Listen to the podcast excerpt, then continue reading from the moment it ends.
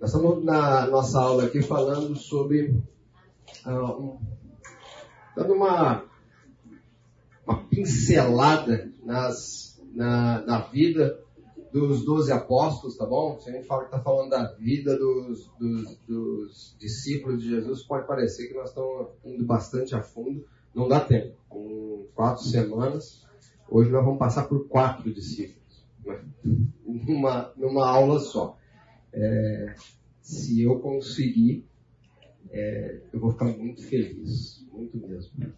É, qual que é o objetivo da, dessa aula? Tá? Qual que é a ideia aqui por, por trás desse, esse, esse, desse objetivo de curso, tá?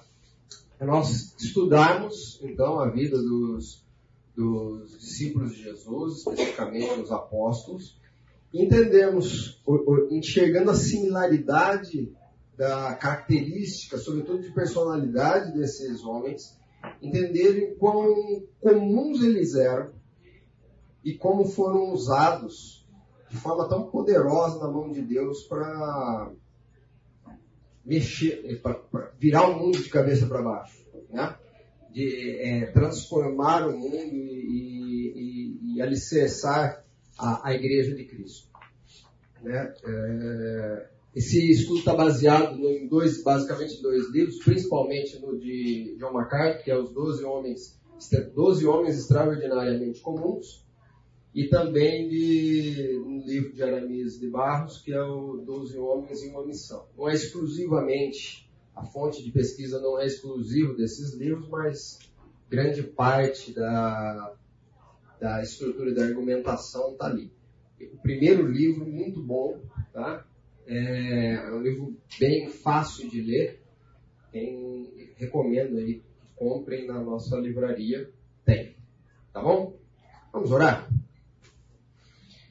Senhor, te agradecemos, ó Deus, pela, por estarmos aqui. Isso é um privilégio que o Senhor nos dá. Estudarmos a tua palavra, Deus. Pedimos que o Senhor fale aos nossos corações consigamos entender, ó Deus, o que o Senhor tem para cada um de nós e aplicar de fato em nossas vidas. Que, como os apóstolos foram transformados de homens comuns a ferramentas poderosas nas tuas mãos para transformarem o mundo, que também possamos ser transformados pelo teu Santo Espírito e influenciarmos o mundo que nos rodeia. É o que te pedimos em nome de Jesus. Amém. Bom, vamos lá, hoje nós vamos começar com Felipe, tá bom? Felipe. Ele é o quinto nome, ele é o quinto nome aí em todas as listas do Novo Testamento que aparecem, onde está discriminado né, os, o nome dos, dos apóstolos. Ele é o quinto nome, sempre o quinto nome. Ele não faz parte daqueles quatro do grupo mais chegado de Cristo, tá? mas ele claramente é, tem uma liderança sobre outro grupo, um outro grupo que não é tão chegado, aquele que está mais junto, parece mais ao lado de Jesus. Ele tem uma, uma liderança, uma proeminência ali, por isso que ele aparece sempre em quinto, em quinto lugar na, na listagem de, desse. Seu nome, Felipe, é um nome grego, tá? E o nome hebraico dele? Não sabemos. Não é comentado. E isso já traz algumas, alguns pontos interessantes. O fato do nome de Felipe, Felipe ser chamado sempre de Felipe, já é algo relevante. A pergunta que se faz é o seguinte: por quê? a, a história extra-bíblica, né? ela nos conta que provavelmente, essa é a tese mais bem aceita, que os pais de, de Filipe eram helenistas, né? aqueles judeus criados dentro da cultura grega. São judeus, mas foram bem, bem é, é, fugiu a palavra aqui. Mas eles estavam bem é, é, acostumados, né? Bem acostumados, muito bem acomodados, essa era a palavra que eu queria, bem acomodados na cultura grega. Então eles tinham essa, essa característica. Logo, Filipe provavelmente, por ser judeu, e era judeu, ele devia ter um nome judeu, mas ele não era conhecido pelo seu nome judeu, tanto é que ele não é comentado em lugar nenhum. Tá? Então ficamos com Filipe mesmo. Tá? Ah, nós temos poucas citações nos evangelhos, em Atos dos Apóstolos, no livro de Atos dos Apóstolos, sobre as, as, a, a situação, atos de ações de Filipe. Ele aparece poucas vezes nesses livros, geralmente associado a uma a, a, a alguma outra experiência que está acontecendo. Amigo chegado de Natanael, tá? Ele tem, inclusive, é ele quem leva a notícia para Natanael sobre Jesus. Então, assim que ele encontra Jesus e, e, e, reconhece nele que ele é o Messias esperado, tal, vamos seguir, vamos seguir. A primeira pessoa que Filipe vai atrás é de Natanael. Pescador. Vamos começar? João 21, de 1 a 3. Por que, que nós sabemos que. O que, que nós entendemos, né? Que muito provavelmente Filipe era pescador. Vamos lá. João 2, 21, de 1 a 3. Depois disso, Jesus manifestou outra vez ao princípio de tomar de Tiberiades. Foi assim que ele se manifestou. Estavam juntos. Simão Pedro, Tomé, chamado Digo, Natanael, que era de Caná da Galiléia, os filhos de Zebedeu e mais dois discípulos de Jesus, Simão Pedro e seus outros. Vou pescar. Os outros responderam: Nós também vamos com você. Foram, foram e entraram no barco, mas naquela noite não pegaram nada. É daqui que sai a, a provável indicação de que Felipe também era pescador. Quando Pedro diz vou pescar, um pessoalzinho que estava ali atrás dele falou assim, ah, então tá bom, então vamos juntos, vamos lá.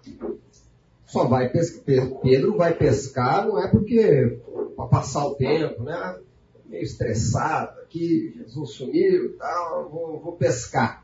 Não, vai pescar porque essa é a função dele. Estou voltando para o que eu fazia. Né?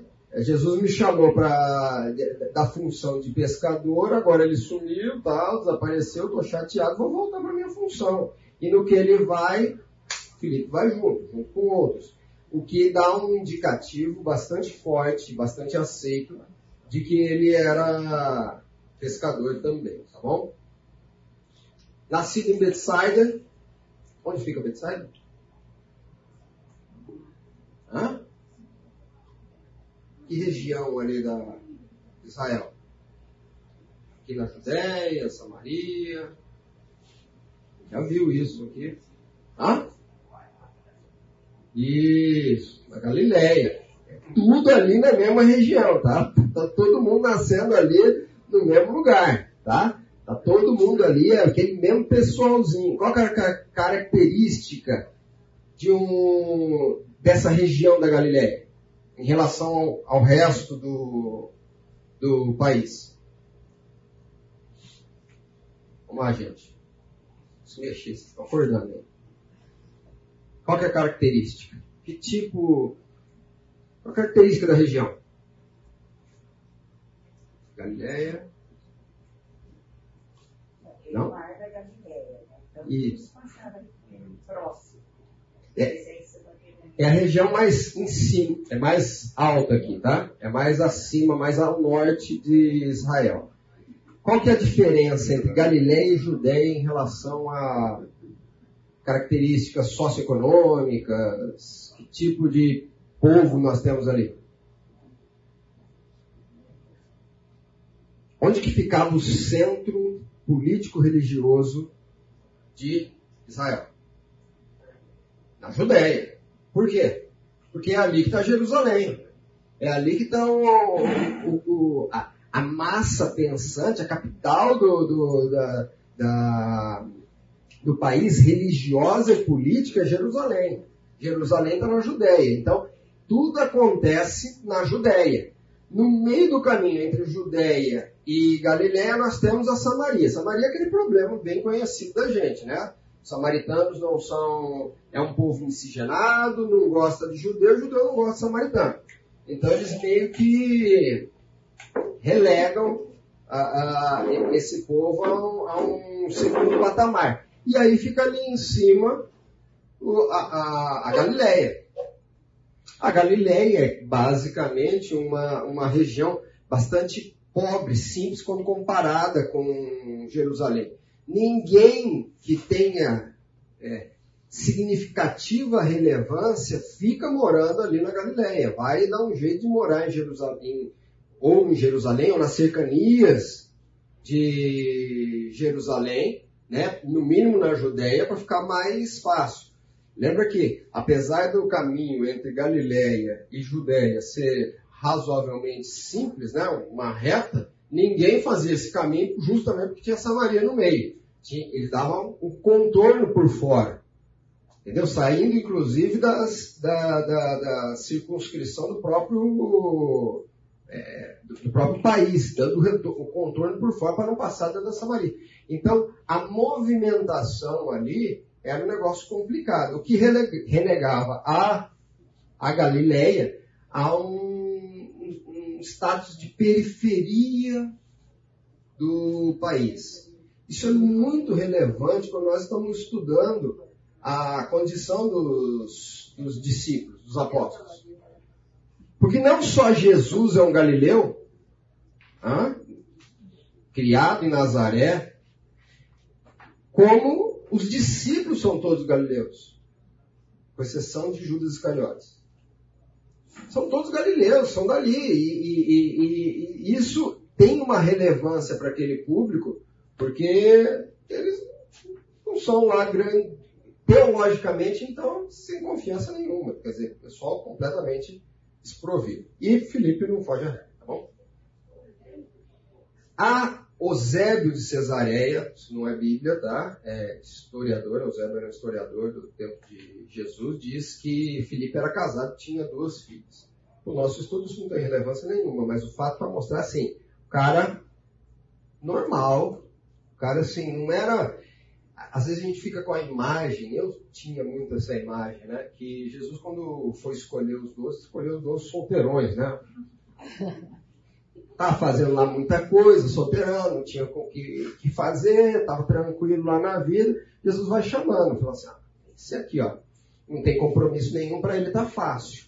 Né? E a gente já tem visto que a boa parte, a maioria dos discípulos tinham, tinham família, eram casados, com filhos inclusive, e aceitaram o desafio de Cristo de serem apóstolos e saírem pelo mundo proclamando o Evangelho.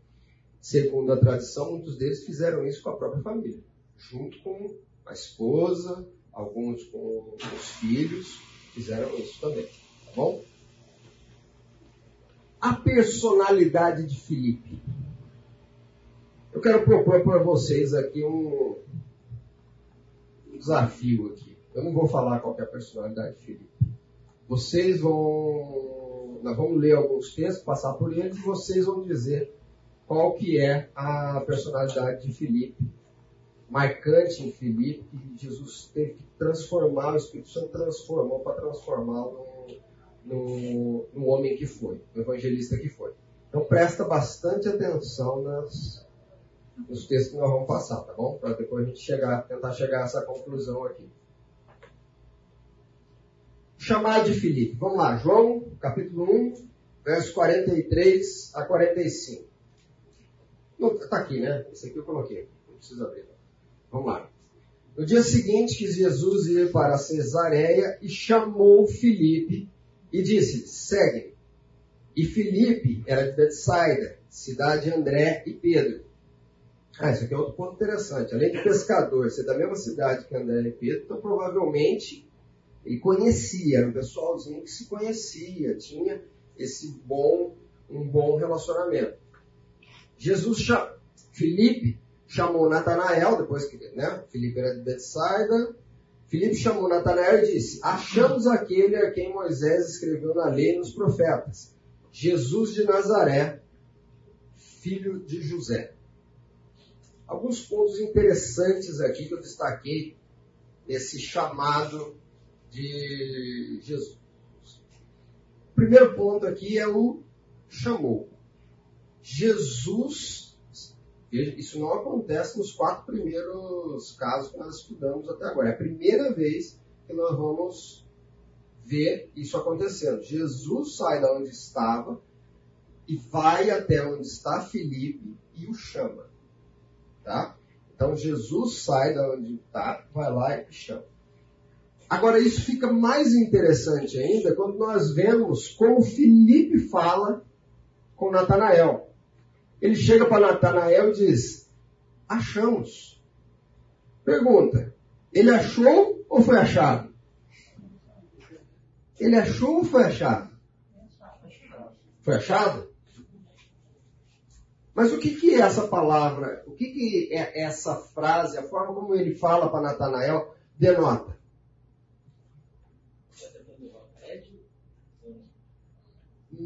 Não, tentando levar o crédito. Não. Assim, a gente não pode inferir isso daqui. Mas tem uma. tem algo que é muito claro. Estava procurando. Ele fala para Natanael de alguma coisa que ele. que Natanael sabia. Natanael, Natanael, achamos, achamos. Eles estavam procurando, estavam indo atrás. Para alguns, tá? Para mim não tanto mas para alguns, aqui isso aqui traz um, uma certa luz, aquela tensão que existe entre predestinação e, e, e, a livre escolha dentro da teologia, dentro da nossa teologia, né? A nossa, não da Bíblia. É, traz um pouco de luz. A ideia é de que, na perspectiva de Filipe, ele achou, ele estava procurando.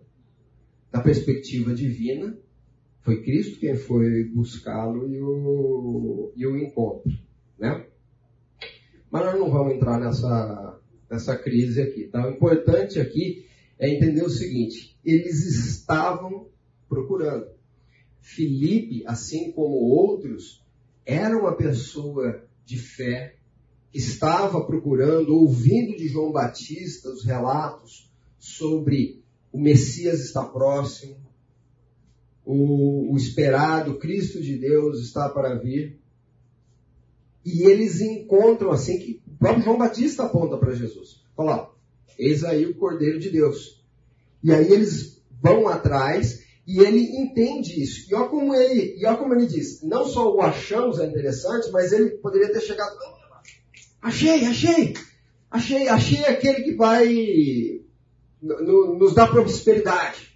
Achei aquele que pode curar as nossas dores, aquele que vai deixar a gente mais feliz, aquele que vai restaurar o reino. Não. Achei aquele de quem escreveu Moisés e os profetas. E aí ele dá até um. E é de Nazaré. Você pode. Nazaré, filho de José. O que denota o seguinte: Nazaré era muito próxima, também é na Galileia, uma região razoavelmente pequena Nazaré provavelmente é uma, é, é uma cidade conhecida de, de muitos ali. Ela, Nazaré era uma, era uma intersecção de algumas rotas comerciais, nada muito importante, mas para Galileia é relevante, né? Então, em algum momento, esse pessoal deveria ter até passado Nazaré, conhecendo. Então, é relevante o fato de Filipe dizer, ó, achamos aquele quem falava Moisés e os profetas. É Jesus de Nazaré, filho de José. Está aqui, ó. Aqui, do lado, aqui, saiu daqui de Nazaré. A forma como ele chama. A dificuldade de Filipe crer. Vamos lá em João, capítulo 6, de 5 a 7.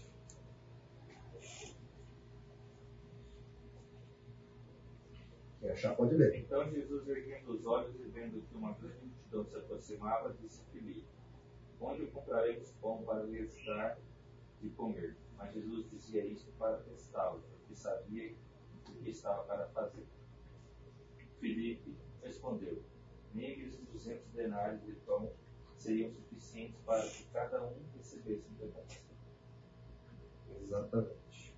Bom, aqui a gente começa a ver a primeira, a primeira aparição de Filipe é, num, numa situação. Essa situação aqui é bem conhecida, nós já passamos. Ela envolve outros apóstolos também, outros discípulos. A gente já passou por ela. É, a, é a, a multiplicação dos pães. Né? Jesus está lá, o pessoal fala, ó, é, precisamos de. A multidão está com fome.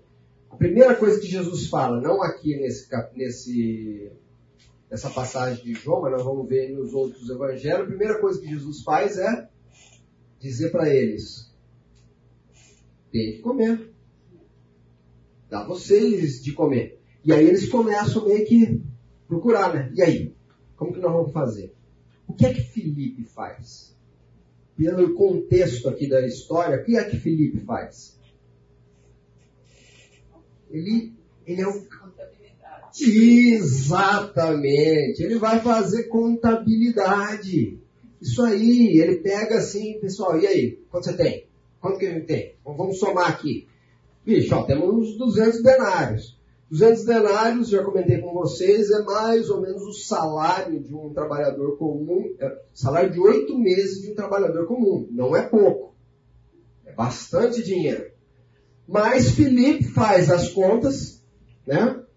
É, provavelmente o cara bom de conta, de número, faz as contas e chega à conclusão de que, ó, para 5 mil homens, fora mulheres e crianças, não vai dar para alimentar, pessoal. Cada um vai receber uma esquinha de pão só, né?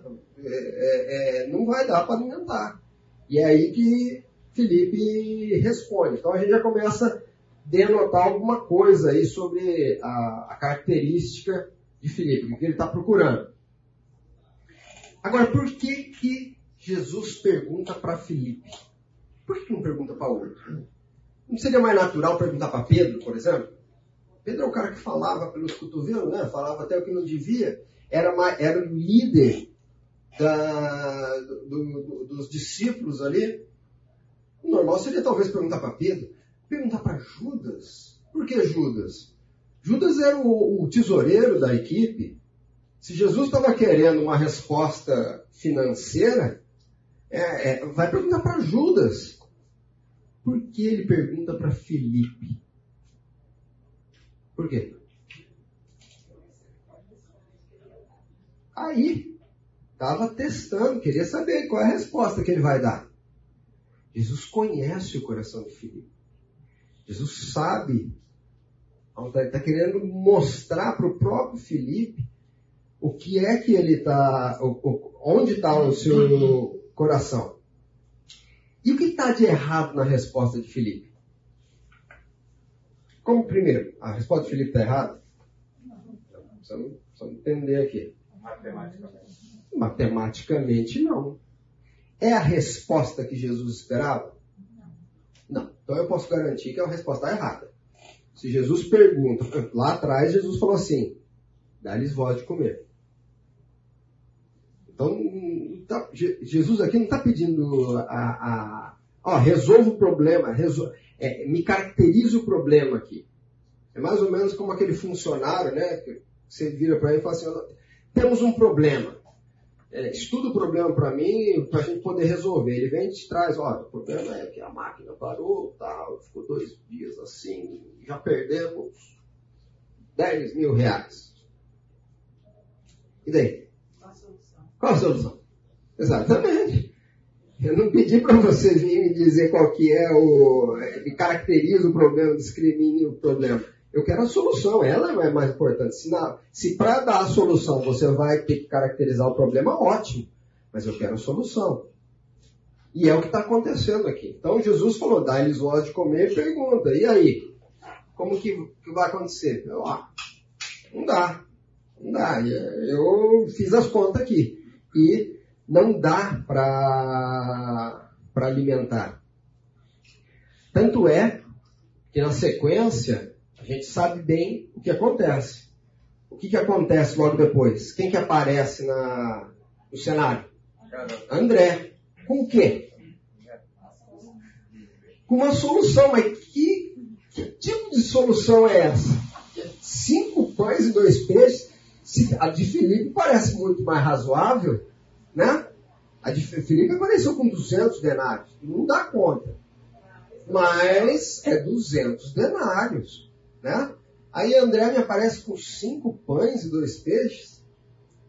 Percebam a diferença aqui do que, da, da, do que Jesus espera dele, do que ele está se propondo a entregar, a dificuldade ou a predisposição de Felipe não é aquilo que Jesus espera dele.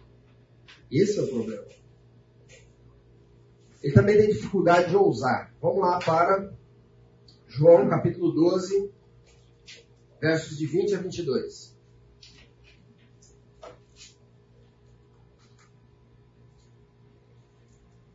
Entre o povo que tinha ido a Jerusalém para tomar parte na festa estavam alguns não-judeus.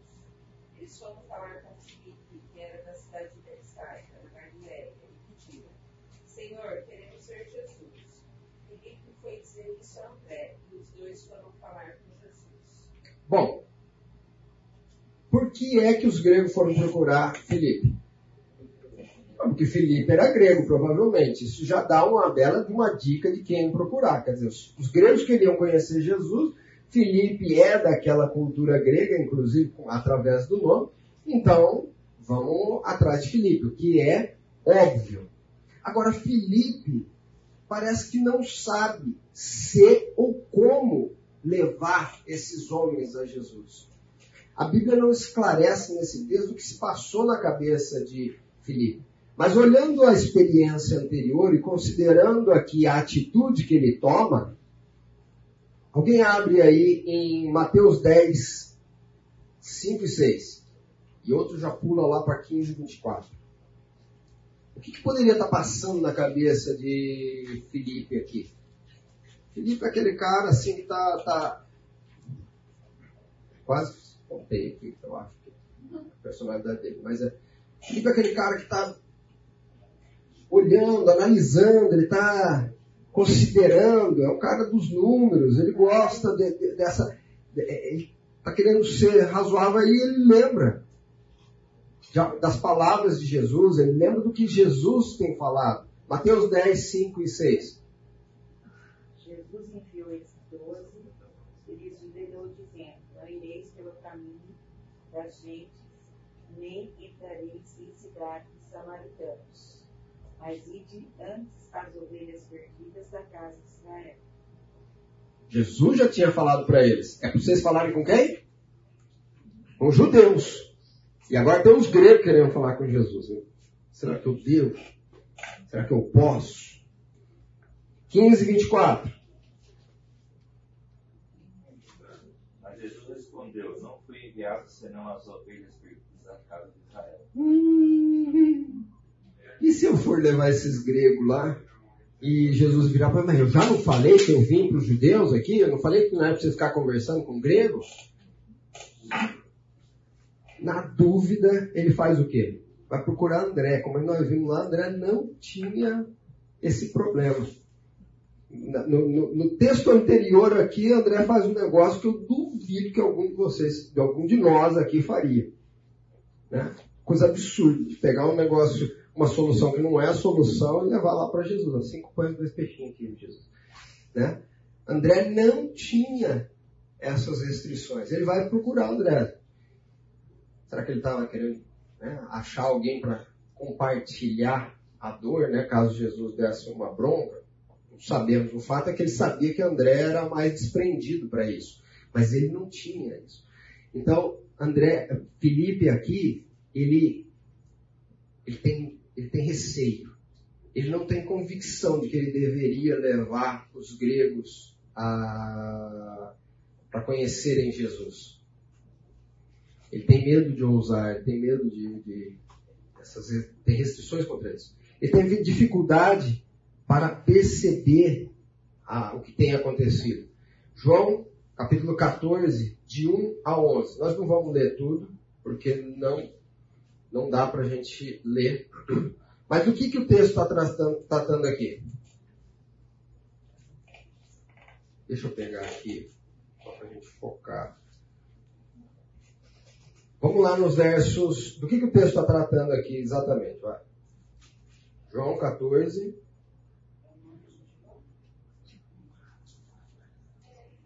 Texto é, anteriormente. Não, não é a morte de João. É a morte de Lázaro, né? Estou chegando lá. Não, não é a morte de Lázaro. Vamos lá. Leia o capítulo 1 até o 5. Vamos até o 5. E o coração de vocês não fique angustiado. Vocês creem em Deus, creem também em mim. A casa de meu pai é muitas moradas. Se não fosse assim, eu já, já lhes teria dito, pois vou preparar um lugar para vocês. E quando eu for e preparar um lugar, voltarei e os receberei para mim mesmo, para que onde eu estou, vocês estejam também. E vocês conhecem o caminho para onde eu vou. Então tomai se Jesus.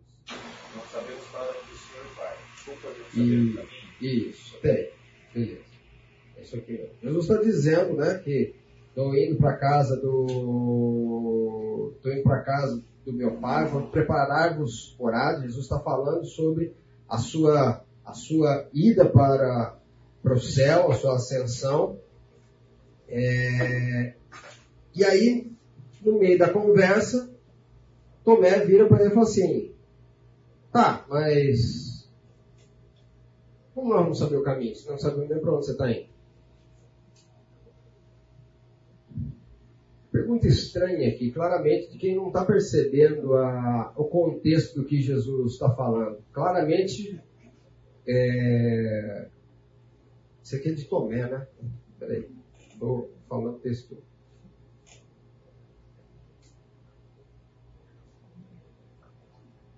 Espera só um pouquinho. É o 8, né? Desculpa, desculpa. Vamos lá. Pula lá para o 8, vai.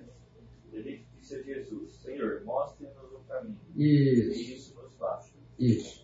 A história começa com Tomé. Qual é o caminho? Não sei, não, não sei o caminho. Já começou mal essa conversa com Jesus. Ó, é, não, não, não, não sabemos o caminho, não está entendendo o que está acontecendo ali. Aí, Felipe dá o desfecho.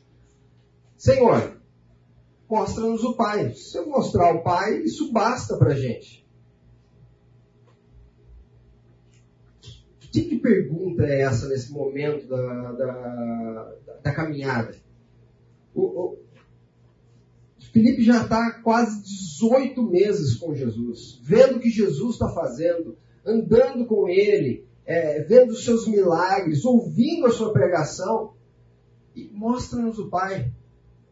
Tanto é uma pergunta sem inapropriada para aquele momento, é, que Jesus depois diz o seguinte, mas vocês estão comigo e ainda estão pedindo, mostra-nos o Pai? Vocês não, tão, não têm visto que eu e o Pai somos um? Que aonde aquilo que eu faço, faço em, em nome do Pai? Jesus o repreende nesse momento. Mostra aí uma característica bastante é, especial de, de Filipe, uma característica não boa, quer dizer, é uma característica que mostra que ele, ele, ele está racionalizando demais a sua fé. Qual a personalidade de Felipe, então? Quem é Felipe? Como você o classificaria? Vamos lá? Pouca fé. Pouca fé. Mas em termos de personalidade. Hã? Você é alguém muito estudioso, muito racional. Muito racional, extremamente. É, é, extremamente. Cara dos números. Ele estava só naquela lógica. Muita lógica. Colocando isso na frente. Isso não é necessariamente um problema, gente. A, a pessoa meticulosa, racional, muito. Isso não é necessariamente um problema. Mas para Felipe e para muitos de nós, isso acaba nos levando a algum momento à incredulidade. A não colocar Deus em primeiro lugar. Eu, eu, eu sou engenheiro de formação. E como engenheiro de formação, para mim tudo se resume em números. Quase tudo. Entendeu? E eu me identifico muito com o Felipe nesses quesitos. Por vezes, quando eu tenho um problema na minha vida, percebo, e isso é uma luta particular minha, que orar, buscar a Deus, buscar a orientação divina, por vezes não é a primeira solução. Não é o primeiro ímpeto meu.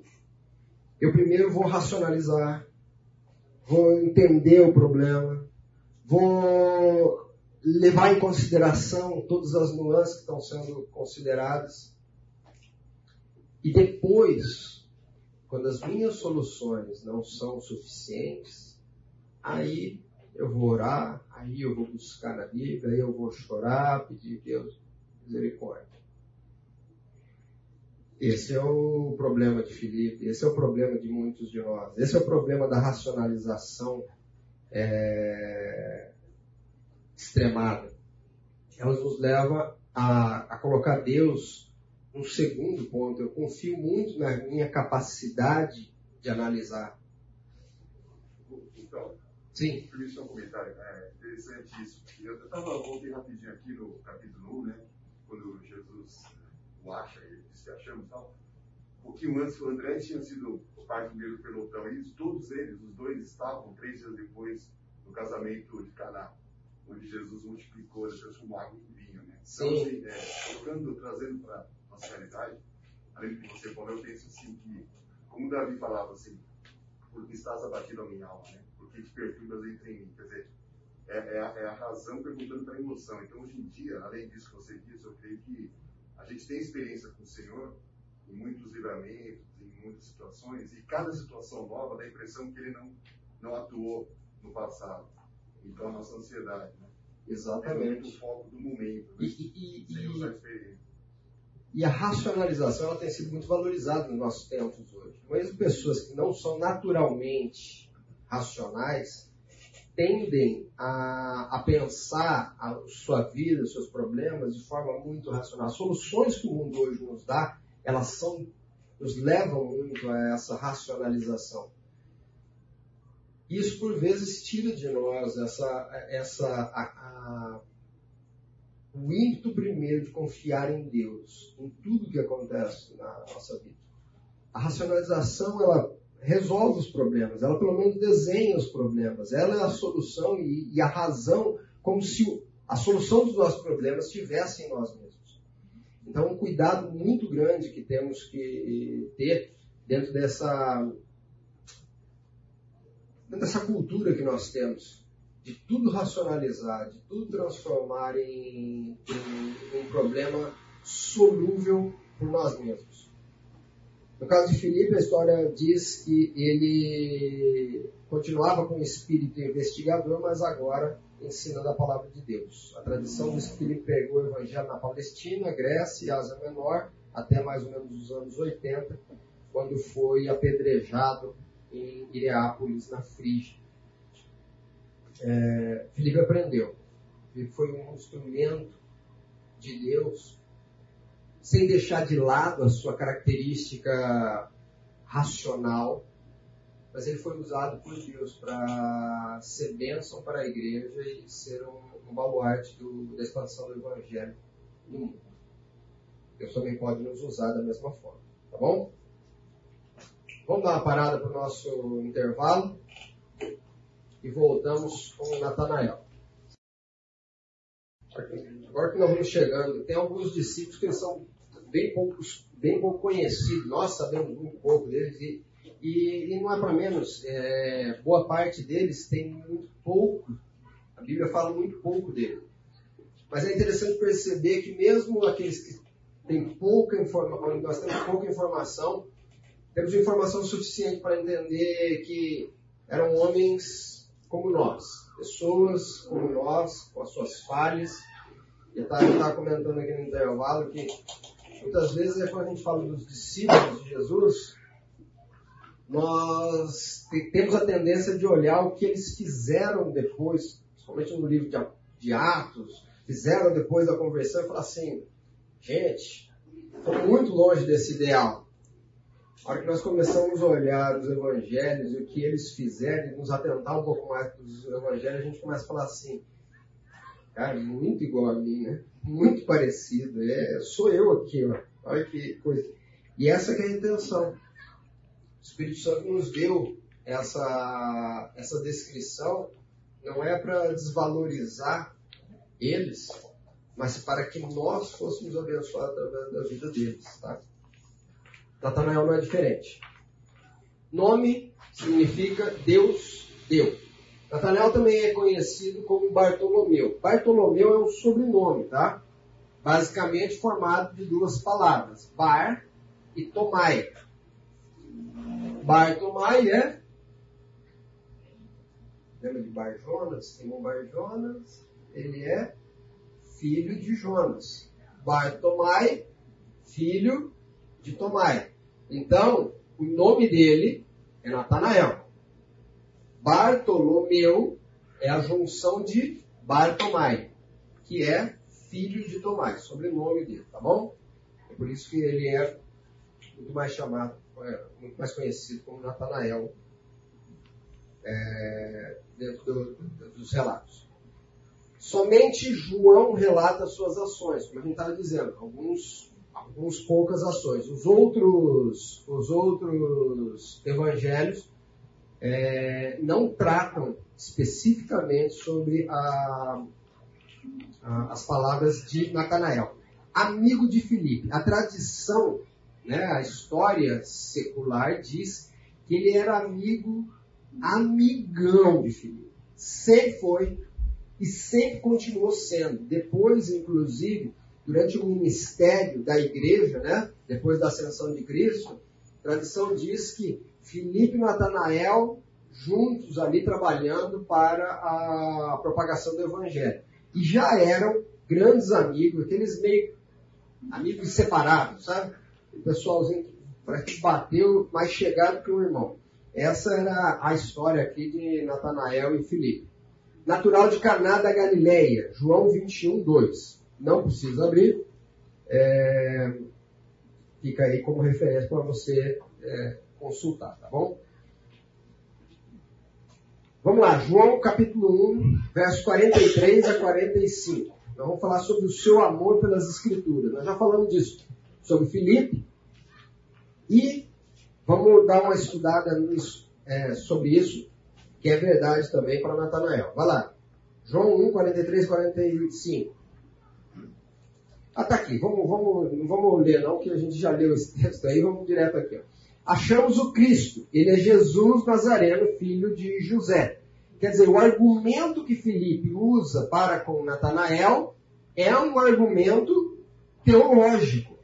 É um argumento escriturístico, falando do Antigo Testamento, das profecias, da promessa do Messias. Não é um, e, isso é tão forte hoje como era naquela época, tá?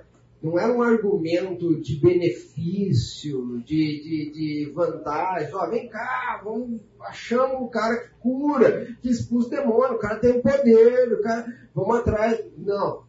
Né? Isso acontece, inclusive, hoje bastante. Sempre tem a história da igreja permeada desse tipo de, de busca, né? Buscando a Deus, é, buscando a Cristo, o Evangelho, por motivos particulares, egoístas.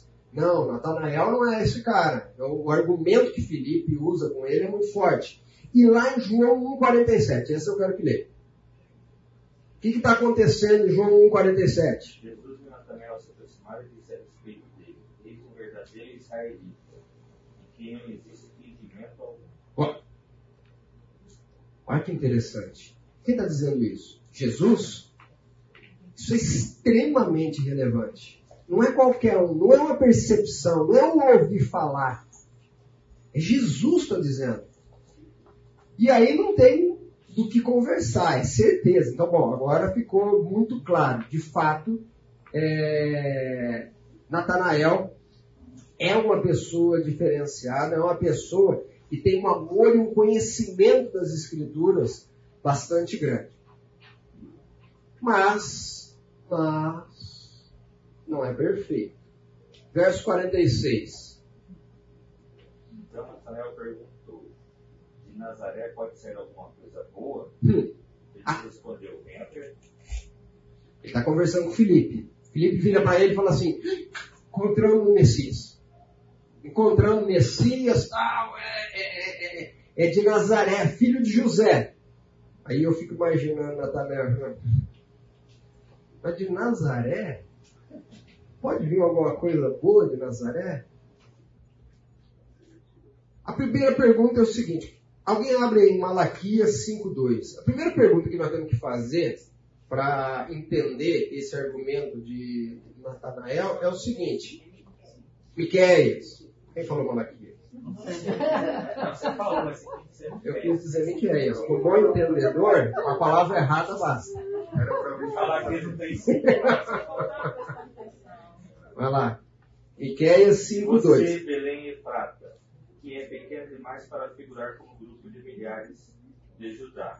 E você me sairá aquele que há de reinar em Israel e cujas origens são desde os tempos antigos, desde os dias da eternidade. Da onde que vai sair o, o Messias?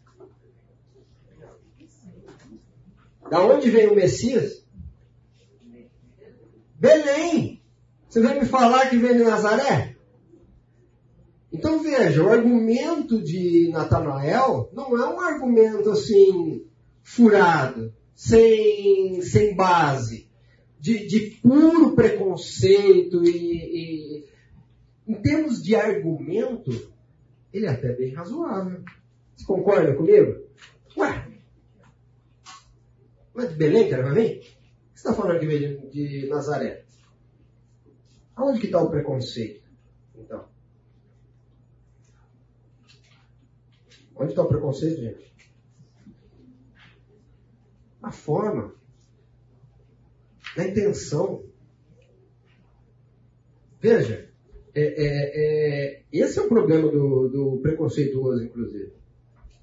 Porque na cabeça dele, eu tenho motivos, eu tenho argumentos, eu tenho razão para não gostar de pessoas desse jeito que você é. Tem bons motivos. Eu tive umas experiências terríveis com gente do seu jeito. Entendeu? Ah, quando aquele fulano faz isso, eu me lembro de algo. É daí que nasce o, o preconceito. Não é diferente com Natanael. Veja, Nazaré é uma cidade onde que Natanael é? Vimos no slide anterior. Isso, isso, isso de Caná da Galileia.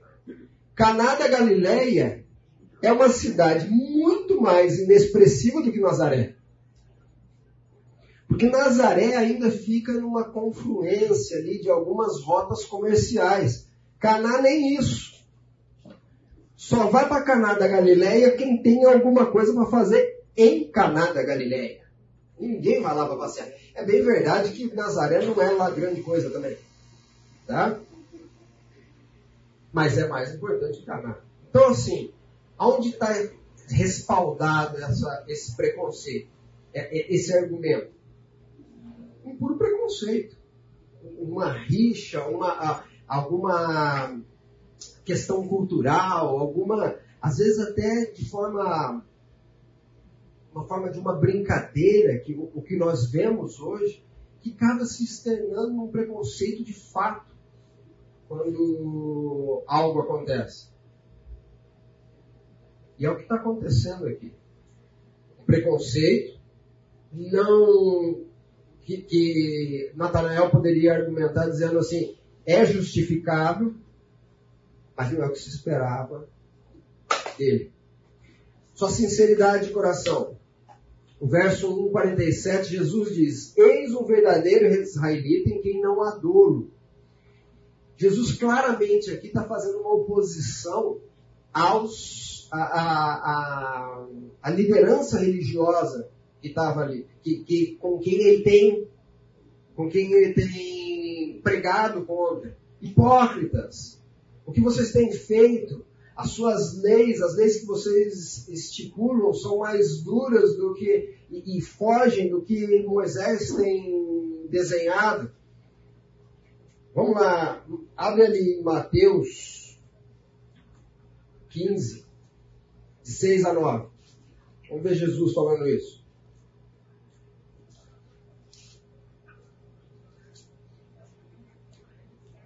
Lá? Precisará mais honrar os seus pais. E assim vocês invalidam a palavra de Deus por causa da tradição de vocês. Hipócritas. Bem profetizou Isaías a respeito de vocês, dizendo: Este povo me honra com os lábios, mas o seu coração está longe de mim.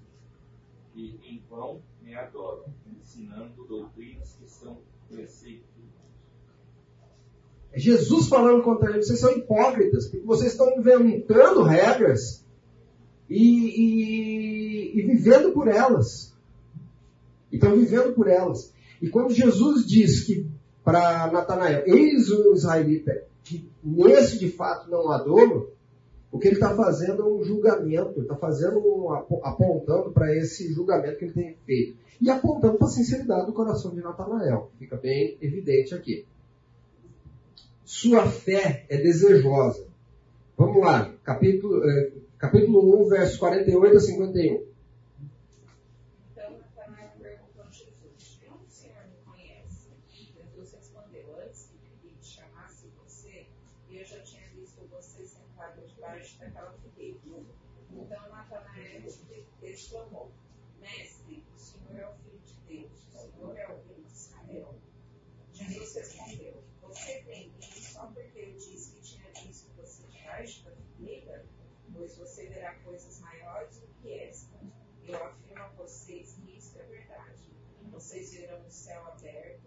anjos de Deus subindo e descendo sobre o Filho do Homem. Olha que espetáculo esse, esse. Logo depois que Natanael, é, Natanael vai, vai atrás, vai ver, vai atrás de Felipe, né? Felipe chama, então, vem ver. Vem ver. Aí ele chega lá, Jesus fala, ó, eis o israelita em quem não há dono. Aquilo impacta Natanael. Por quê? Porque Natanael sabe quais, é, o quanto ele se dedica. Mas vem cá, quem é esse que me conhece? Então eu imagino ali uma desconfiança interessada, sabe assim? Peraí, alguém falou de mim para ele? Como, como, como, que é? Quem que é esse? E aí no verso ali 48 fica claro isso. Aonde o senhor sabe disso? Como o senhor sabe disso? Aonde que, em que base você pode é, atestar isso? E aí o que vem, aí derruba Natanael. Verso 49, eu te vi debaixo da figueira. Vamos entender um pouco o que é isso debaixo da figueira, tá? As casas no tempo de Jesus basicamente tinham dois cômodos: dormitório e cozinha. É isso é a casa, tá? Ah, por vezes o fogo dentro da cozinha está ligado o dia inteiro, ou por questões de, de fica ligado porque tava mais, era mais fácil, cozinhando alguma coisa e tudo mais. O ambiente dentro da casa não é um ambiente mais adequado para se estudar. Não se ficava dentro de casa para estudar. Então era comum que o israelita plantasse uma figueira. Por que uma figueira? Porque ela é, ela é simbólica para o judeu, porque ela tem uma copa gigantesca, tá? que dá uma sombra que é uma beleza. Então, era comum ele plantar perto de casa uma figueira grande e é ali que ele vai fazer os seus estudos.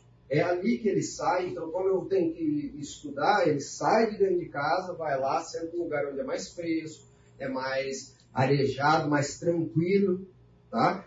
E vai fazer os seus estudos. Diferente do que nós fazemos hoje dentro de casa. Lá não. E essa é a representatividade desse momento. Jesus diz para ele: Eu te vi debaixo da figueira. E isso impacta fortemente a, a Natanael. Mas como assim? Quem é que tem. Até, veja, até saber que eu sou que eu sou diligente nos meus estudos, não, não sou um israelita em quem não aduro, porque eu, eu estudo, sou conhecedor. Até aí, vai lá, né? Alguém com uma boa percepção, não sei, mais inteligente, agora me viu debaixo da figueira? Quem que poderia fazer isso? Quem que teria essa capacidade? O que, que Jesus está relatando? O que, que Jesus está provando para Natanael nesse momento?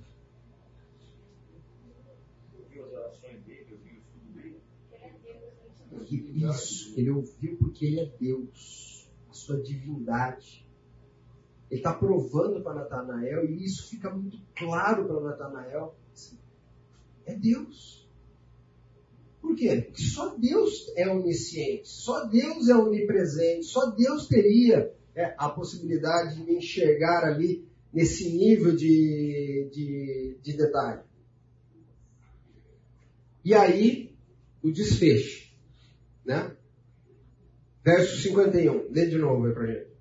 Se é, se é que foi lido. Não foi, né? Foi. Lê de novo. Afirmo a vocês que isto é verdade. Vocês verão o céu aberto e os anjos de Deus subindo e descendo sobre a vida do homem. Olha que espetáculo. Jesus vira para você. Porque eu falei que você, que eu te vi debaixo da figueira, você ficou impressionado? Você não viu nem começo. Você não viu nem começo. Vocês verão os céus abertos e anjos subindo e descendo sobre o Filho do Homem. Ele está fazendo uma referência a uma passagem do Velho Testamento. Qual? Hum? Jacó. Gênesis 28. Vamos lá? 28, 12. Deixa eu ver. É. Pode ler. Ele sonhou. Eis que estava posta na terra uma escada cujo topo atingia o céu e os anjos de Deus subiam e desciam por ela. Exatamente. Jacó sonhou isso. Jesus está dizendo com essa palavra o seguinte: Eu sou a escada de Jacó. Eu sou quem liga o céu e a terra. E lá em João 1, é, o João 1, 14, 16 14, 6, ele diz: Eu sou o caminho, a verdade e a vida. É isso que Jesus está dizendo. Ele está dizendo: vocês vão ver coisas incríveis, porque eu sou a ligação entre o céu e a terra. E os anjos dos céus e os santos caminharão nesse caminho, através deste caminho. A revelação de, de, de Cristo aqui para Natanael é, é, é grandiosa. Natanael percebe essa, essa, essa divindade de Cristo, ele entende e o segue até o, o fim da sua vida. Em relação à sua morte, não há muitos registros confiáveis aí sobre o que, que como Natanael morreu. O que a gente sabe com exatidão é que ele pregou o evangelho aí até a Pérsia, Índia e chegando até a Armênia. Existe uma dúvida, na verdade eu encontrei uns quatro relatos sobre a provável forma como ele morreu. Os dois mais confiáveis é por esfolamento ou foi jogado no mar dentro de um saco para morrer afogado. Em todos os quatro, ah, todos os, os, dois aqui, os quatro que eu estudei, eles, ah, ele foi martirizado, morreu pela sua fé, tá? O motivo da, da morte foi por ter mantido a sua fé. Veja um homem preconceituoso, um homem, apesar de cristão, desculpa, apesar de um homem devoto, temente a Deus, que ele sempre foi, se mostrou, e Jesus testificou disso. Ele tinha preconceitos. Ele demonstrava preconceitos e isso em algum momento foi entrave para, sua, para, para o seu desenvolvimento espiritual. Em algum momento ele disse o seguinte: Não acredito. Não acredito porque de Nazaré não tem coisa boa. Mas Deus transformou a sua vida e mesmo pessoas preconceituosas é, podem ser usadas na mão de Deus para ser bênção. Mateus. Vamos falar um pouco sobre Mateus. Mateus era galileu, filho de Alfeu, também chamado de Levi. É, o, o, o, encontro dele com Jesus, é, Mateus está tá, tá escrito como. Ele, ele se chama de Mateus, mas Marcos e Lucas fazem um encontro chamando ele de Levi. Tá? Publicano. Pronto. Já dissemos tudo que precisa dizer sobre, sobre Mateus. Aqui está dito qual que era o problema de Mateus. Tá? Publicano. O fato dele ser publicano nos mostra que ele era uma pessoa instruída. Veja, por que isso? Uma exceção dentro do, dos 12 ali, tá? Uma exceção. Por quê? Porque o publicano era alguém que tinha um contrato junto com o governo romano.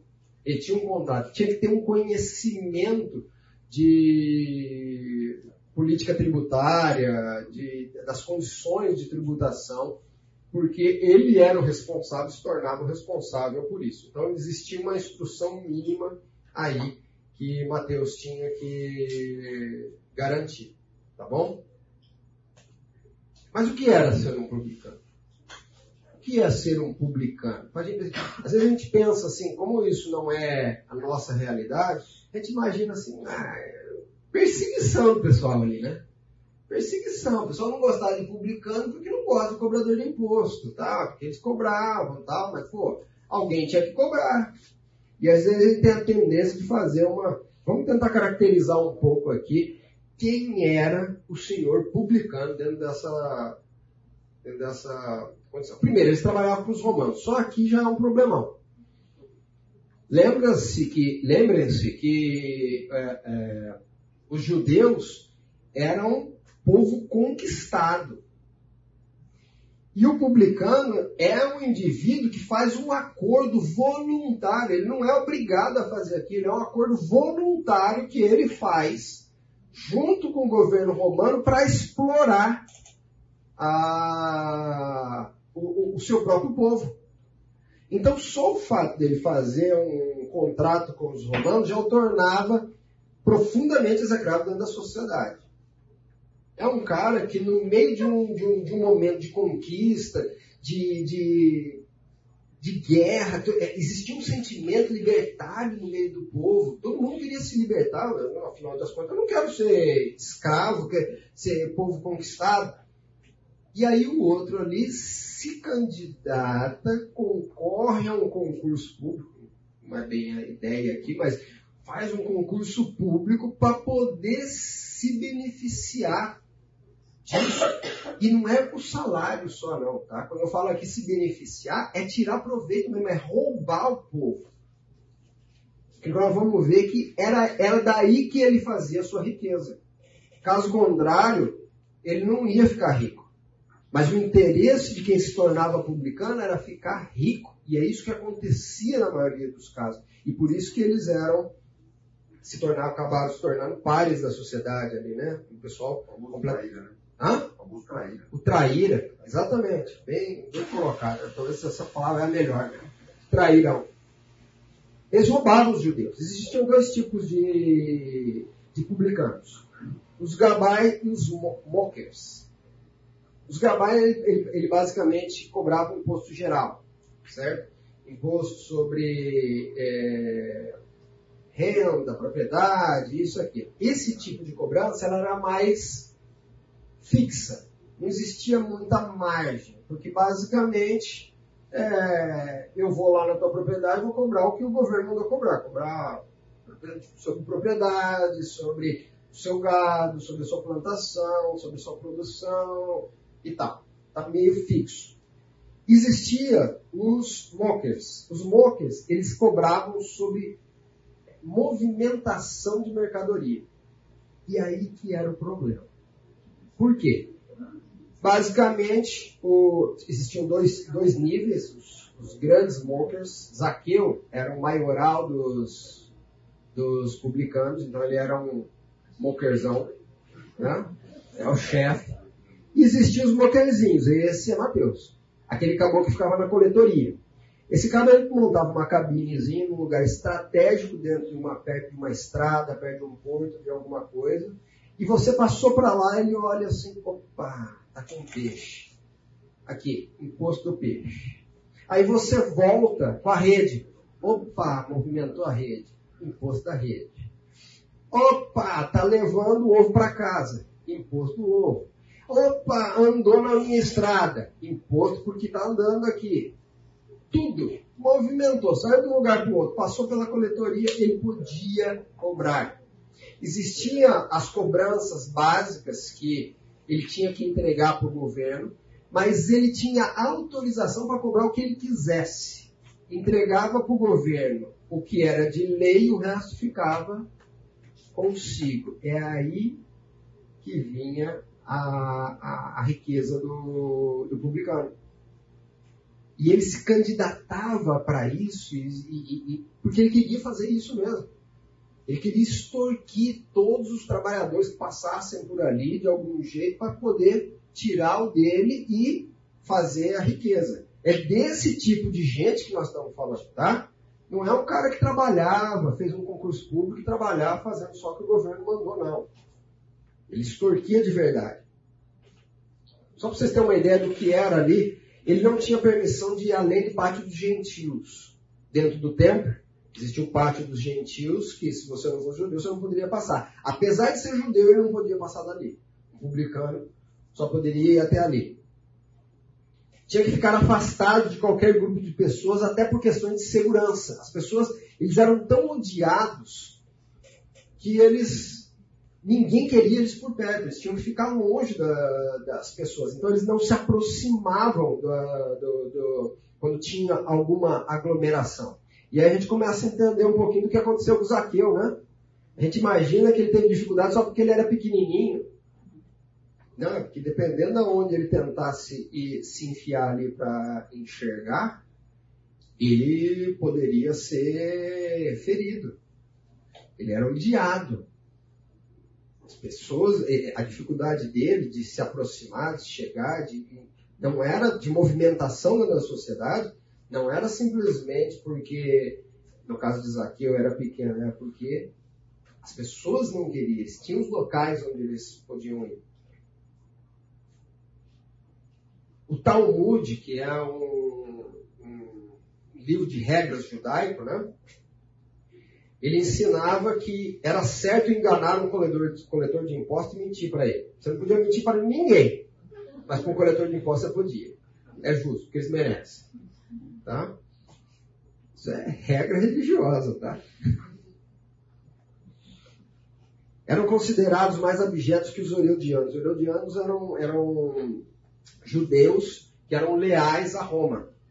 Tá? Herodes, no caso eram vistos os, os herodianos eram vistos como é, verdadeiros é, é, falsos, eles eram, é, eram é,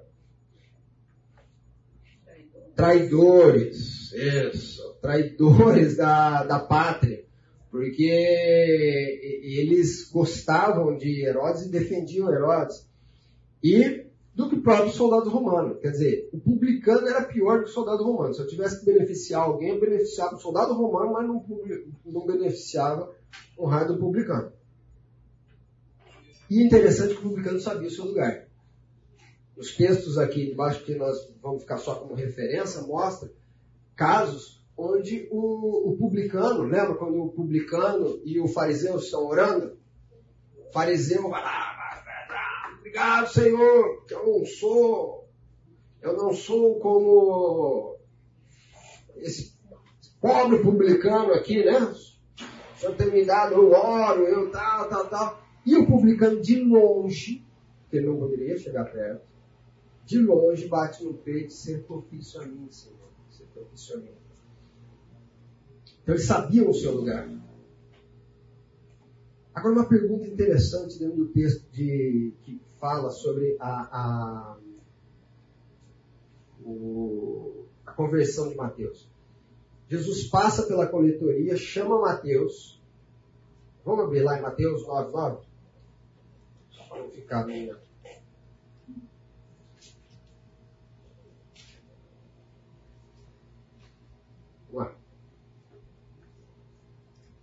Saindo Jesus, viu um homem chamado Mateus, sentado na coletoria e disse: Siga-me, Mateus.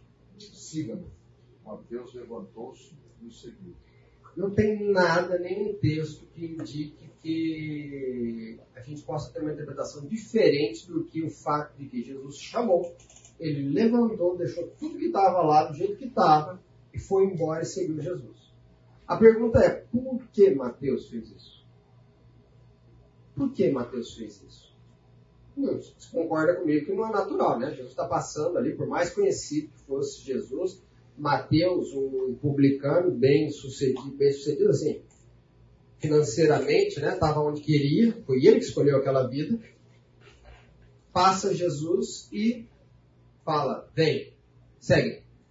Ele deixa tudo, levanta e, e segue a Jesus. Fica aí na. Fica essa pergunta aqui pra gente. Em Lucas 5, 29 a 32, esse Mateus, Levi, oferece um grande banquete para Jesus em homenagem a, a, Jesus, tá? Por questão de tempo, nós não vamos parar nele, nós não vamos lê-lo completamente, mas abram aí porque a gente ficar, vocês acompanharem comigo.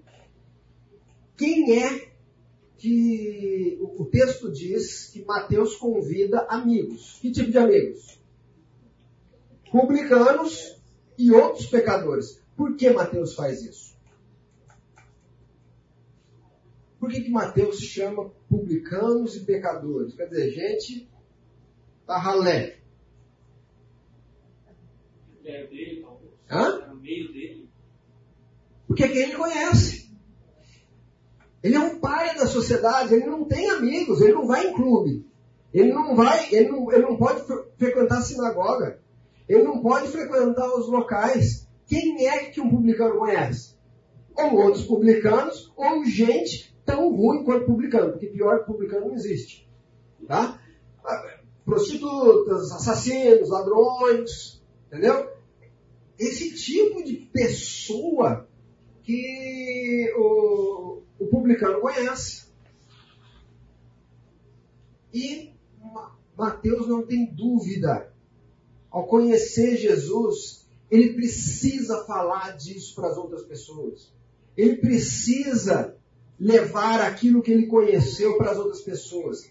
Então é esse que ele chama. Os meus amigos, aqueles, porque se Jesus, se Jesus me chamou,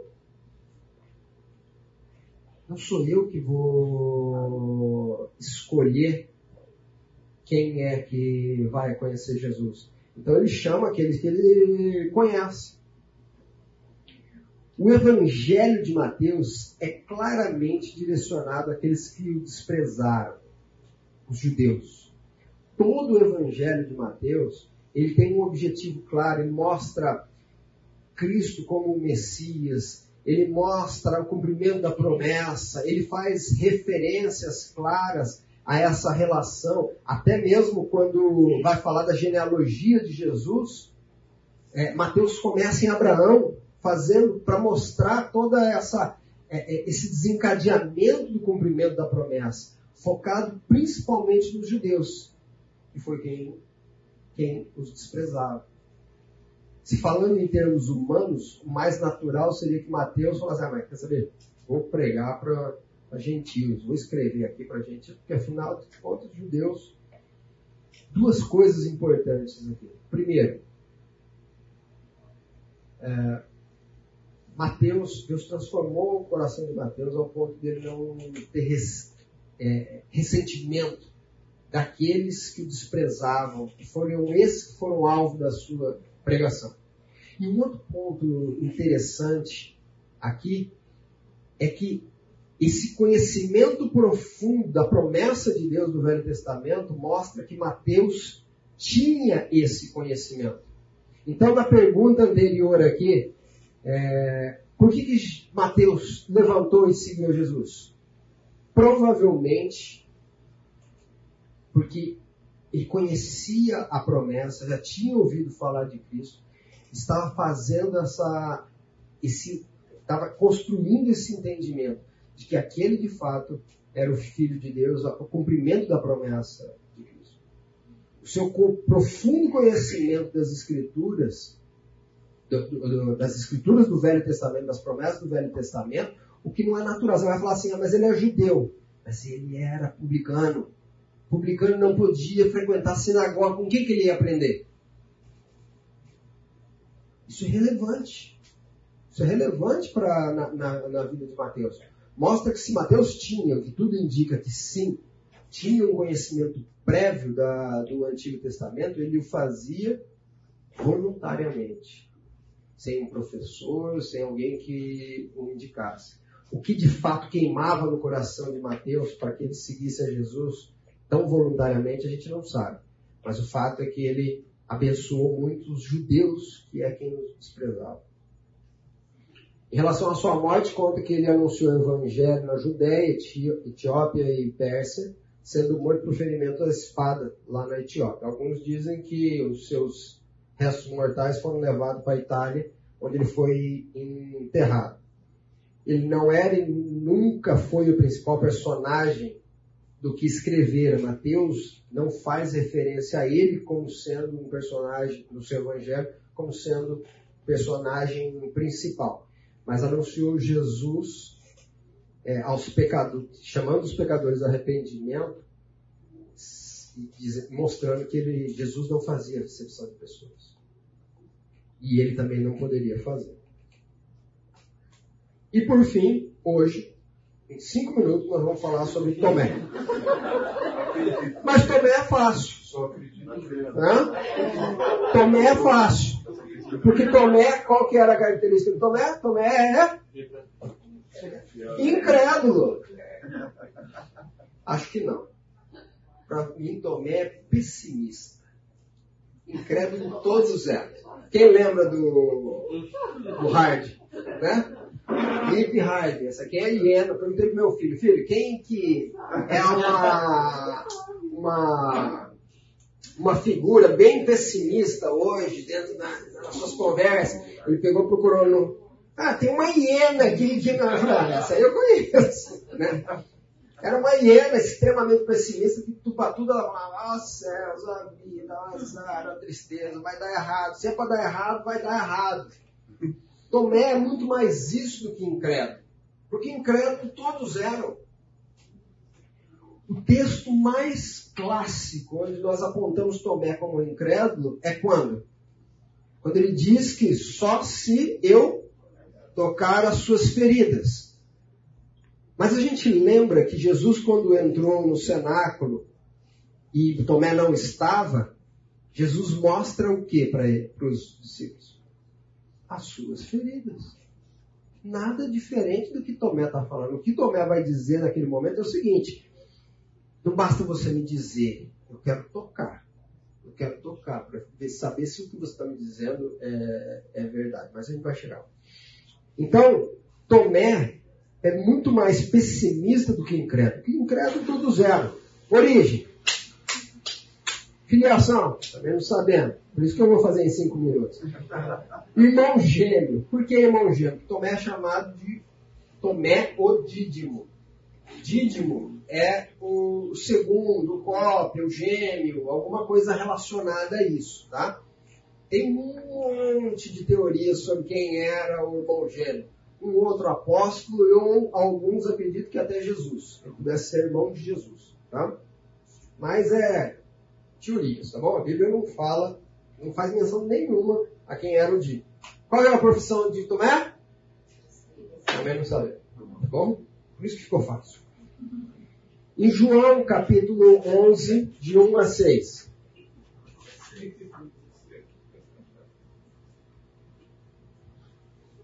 Não vamos ler, é de 1 a 16. Nós não vamos ler tudo, tá? Aqui é o texto lá. Qual que é o contexto que nós estamos aqui? Primeiro, o contexto aqui é de ódio dos líderes judeus em relação. É, é, esse caso aqui, vocês estão com a Bíblia aberta aí já, né? O texto fala sobre a morte de Lázaro. Tá? É a morte de Lázaro que está acontecendo. O que, que acontece aqui? É, Jesus está pregando ali e tal, e o pessoal chega e fala assim: Jesus, Lázaro está doente. Vai morrer. O que, que Jesus, que era amigo chegado de Lázaro e suas irmãs, que, que se esperava de Jesus? Que Jesus fosse para lá, para Betânia, para visitá-los. Mas Betânia fica muito próximo a Jerusalém. Betânia, aqui, aqui já é um monte de tempo. Isso aqui é uma foto atual. Tá? Ao Monte das Oliveiras. Daqui a aqui, 6, 7 quilômetros. Dependendo do caminho, não mais que 10 quilômetros. Quer dizer, praticamente dentro ali. Tá? Já tinham tentado matar Jesus. A hora que ficam sabendo, Lázaro está morrendo, Jesus vai querer ir para Jerusalém, pronto. Vão pegar a gente, vão pegar Jesus lá. Na hora que os, os maiorais souberem que Jesus está em Betânia, vão lá pegá-lo, já tentaram matar. Então, o contexto aqui é de ódio dos líderes é, judeus em Jerusalém e Betânia estava muito próximo. Então, pinta o cenário aí. Tá com medo, tal, tal, tal, tal. Então, capítulo 11, verso 8. Quem está aberto aí? Disseram-lhe os discípulos, mestre, ainda agora os judeus procuravam apedrejar-te e voltas para lá. Então, aí, nós vamos voltar para Betânia? Estão tentando matar a gente. Jesus nos alerta no verso 9 a não temer, não. Quem anda na escuridão é que tem que temer, não quem anda na luz. Nós andamos na luz, não temos que temer. No verso 16, então Tomé diz para os discípulos: olha que interessante. Bom, vamos de Jesus. Vamos lá, vamos morrer junto com ele. Corajoso, cara. Pessimista ao extremo. Jesus não disse que eles iam morrer. Jesus não disse que eles iam morrer. Disse simplesmente o seguinte: não tema. Ó, quem tem que ter medo é quem está andando na escuridão. Tomé vira, eu até imagino, né? Tomé vira o pessoal. E aí, gente? O homem quer ir. Então nós vamos e vamos morrer. Pode ir, vou morrer. Vamos lá, pode ir, vamos morrer. Ele é pessimista. Jesus não disse que ele ia morrer, mas ele, ele, ele considera isso corajoso, mas pessimista. Verso de 1 a, a 14, Jesus, é, aqui está, desculpa, capítulo 14, de 1 a 5. É, Jesus aqui, onde Tomé mostra o amor enorme por Jesus. Jamais, no texto de MacArthur, ele diz o seguinte sobre esse texto. Jamais chegaremos ao, jamais chegaremos ao lugar para onde você está indo. Parafraseando Tomé, tá bom? Jamais chegaremos ao lugar para onde você está indo. É, de que maneira devemos proceder? O plano de morrer com você era bem melhor, assim não poderíamos separar. Aquele texto quando Jesus diz, é, estou indo para o Pai, tal, tal, e, e Tomé diz, a gente que eu li errado aqui no começo, né? O Filipe. Não sabemos para onde o senhor está indo, como podemos saber o caminho? Para Tomé é muito mais fácil, não, vamos junto. Vamos junto que a gente vai morrer. É, eu não quero ficar sozinho. Eu não quero ficar é, é, sozinho. E lá no capítulo 20, nós vemos aquele texto onde os discípulos estão no cenário. Eles estão, no verso 19, eles estão trancados, escondidos lá. A pergunta é, por que, que os discípulos se ajuntaram lá? Estavam com medo, estavam querendo se consolar uns aos outros. Por que, que Tomé não estava lá? Provavelmente porque, pessimista do jeito que era, estava sozinho, pensando, e agora? O que eu vou fazer? Eu vou consolar quem? As pessoas pessimistas têm esse, esse ímpeto, né, de não querer estar junto. A declaração que ele faz, quando os discípulos vêm contar, nós vimos o Cristo, e ele diz o seguinte: é, eu só acredito se eu tocar nas suas chagas, é incredulidade ou pessimismo. Veja, eles não, eles não acreditaram no que os discípulos disseram, ou eles entenderam que eles podiam estar enganados. Se ele não acreditou no que seus irmãos disseram, há 18 meses andando com seus irmãos, irmãos então ele era incrédulo. Não, não acredito no que você está falando. Mas parece muito mais razoável que Tomé tenha pensado, eles estão enganados, viram a coisa de forma errada. Essa é a perspectiva do pessimista. Ele não acha que você é ruim, que você é mentiroso, ele simplesmente acha que você viu do jeito errado. Você não viu da forma como deveria ver.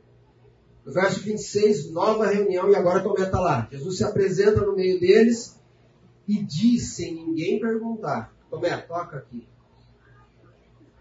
Tomé, toca aqui. Jesus conhece as nossas fraquezas, conhece a fraqueza de Tomé. E aí vem a confissão de Tomé. Tomé não, a Bíblia não diz que ele toca nas chaves, mas ele reconhece, diz: Senhor meu e Deus meu. Porque só Deus poderia saber o que eu disse para os meus irmãos. Só Deus poderia ter essa onipresença, onisciência de saber o que estava acontecendo.